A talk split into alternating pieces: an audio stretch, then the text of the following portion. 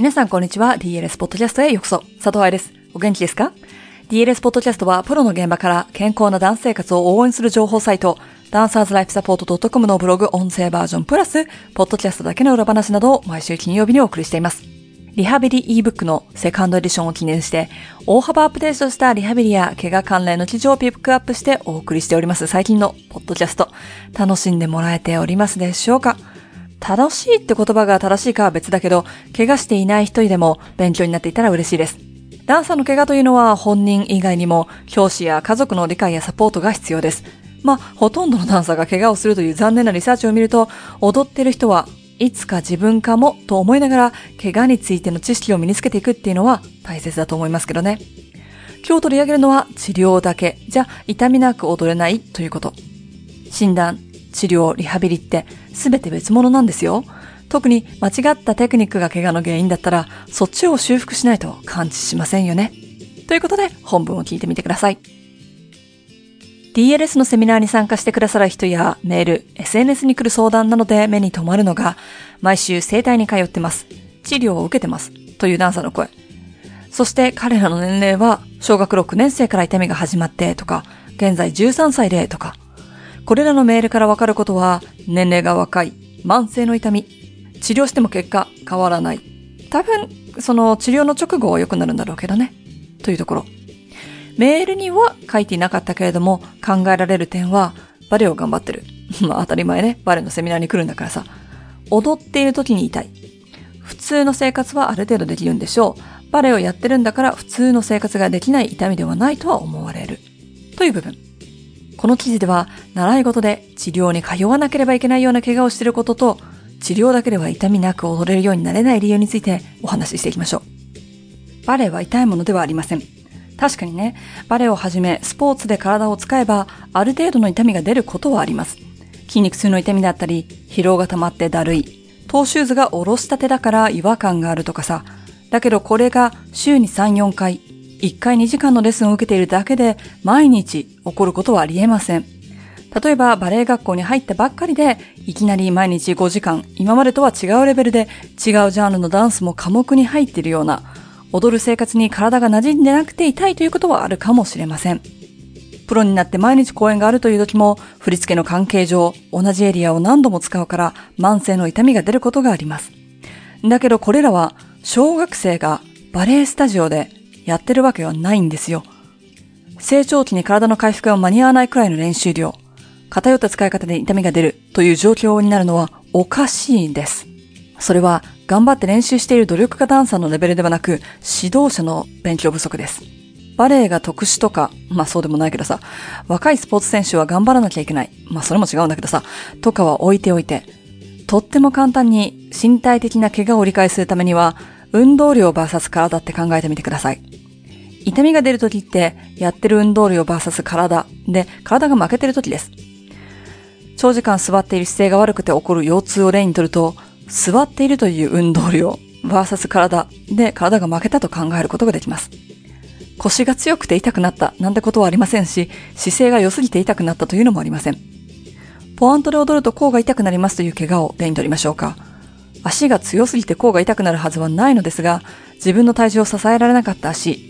フットの部分、足、全体的な足、そして体全体の弱さが原因です。つまりポワントで踊るという運動にあなたの体が負けたということ。この例を挙げると、じゃあ体重を軽くすればいいのと、ダイエットに突っ走るダンサーや、体重が重いから怪我するのよ、というバレエの先生がいるので、一言お断りの文章を入れておきましょう。体重が重くて怪我をしたと私は書いてませんよ。体を支える力がない。踊るという運動に体が負けているとは書いています。ちゃんと文章を読んでくれましたか？勝手に頭の中で変換していませんか？筋肉の方が脂肪よりも重い。骨密度が高い骨の方が重い。地球には重力があり、運動方程式がある、などを考えて、体重の重さの話をしているのではないと理解してくださいね。子供がレッスンをしている場合、バレエの先生はレッスンの量や内容を保護者は他の習い事との関係をコントロールしてあげなければいけません。運動量をコントロールするのは子供たちができることではないからです。そして子供たちはまだまだ体が成長つつまり、まだ骨も関節も筋肉だって完全体ではないのだから、いくら体を強くしろと言っても時間がかかります。このように体が成長期の時に無理をして生まれる怪我は成長痛と呼ばれ、これはスポーツ障害であり、怪我です。成長しているみんなが成長痛になるのではありません。まあ、この説明は他の記事に書いてあるので今日は割愛しましょう。話を元に戻して、腰の痛みがひどくて正しい姿勢を維持できないのであればまず治療を受けるというのが必要な場合もあります。足の甲に乗っかってしまう癖を治すために筋肉のバランスを整える必要もあるかもしれません。正しい診断と効果的な治療は怪我を治すためには必要不可欠。だけどね、治療だけでは踊れるようにはなりません。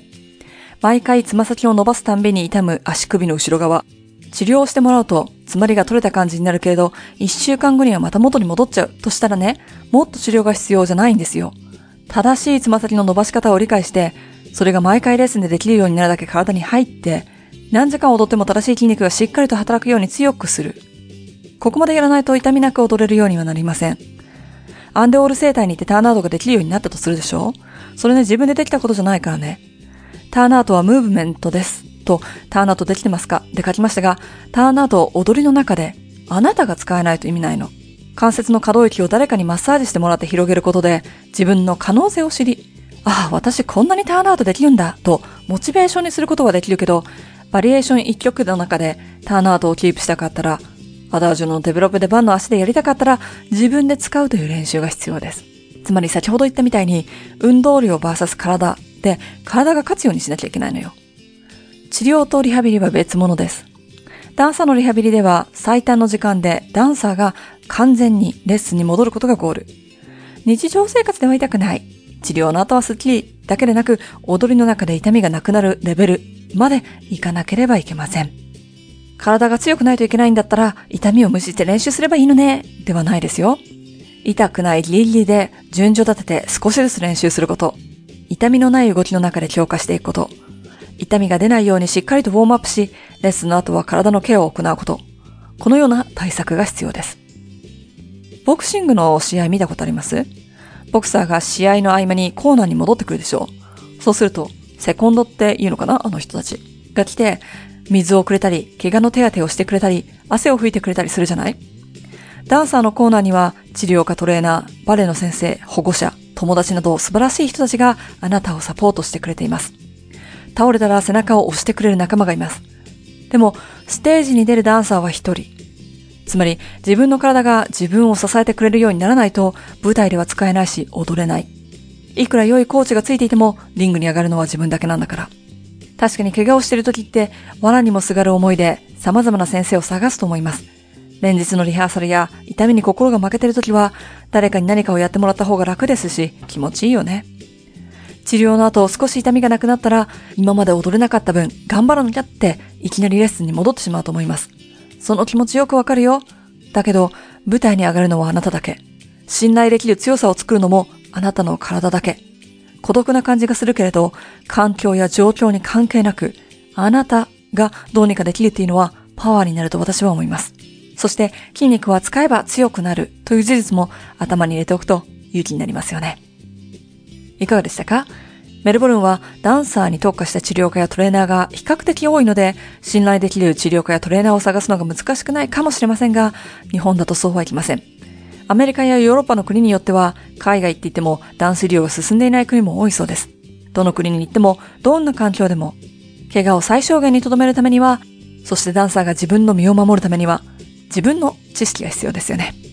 生徒たちの安全を守るための教師用セーフダンススタジオは12月26日にビデオクラス、その後29日にライブの Q&A があります。ダンサー向けの怪我のリスクを減らすために自分でレッスンの前後でできることを勉強するセーフダンスは1月の10日に行われます。どちらのクラスも事前に受けておかなければいけないクラスや予習というのがないので、自分の夢、生徒の夢お守り、ハッピーダンシングを続けていきたい人たちは、どうぞ受講してくださいね。詳細は DLS サイトでチェックしてください。ではまた来週のポッドキャストでお話ししましょう。ハッピーダンシング、佐藤愛でした。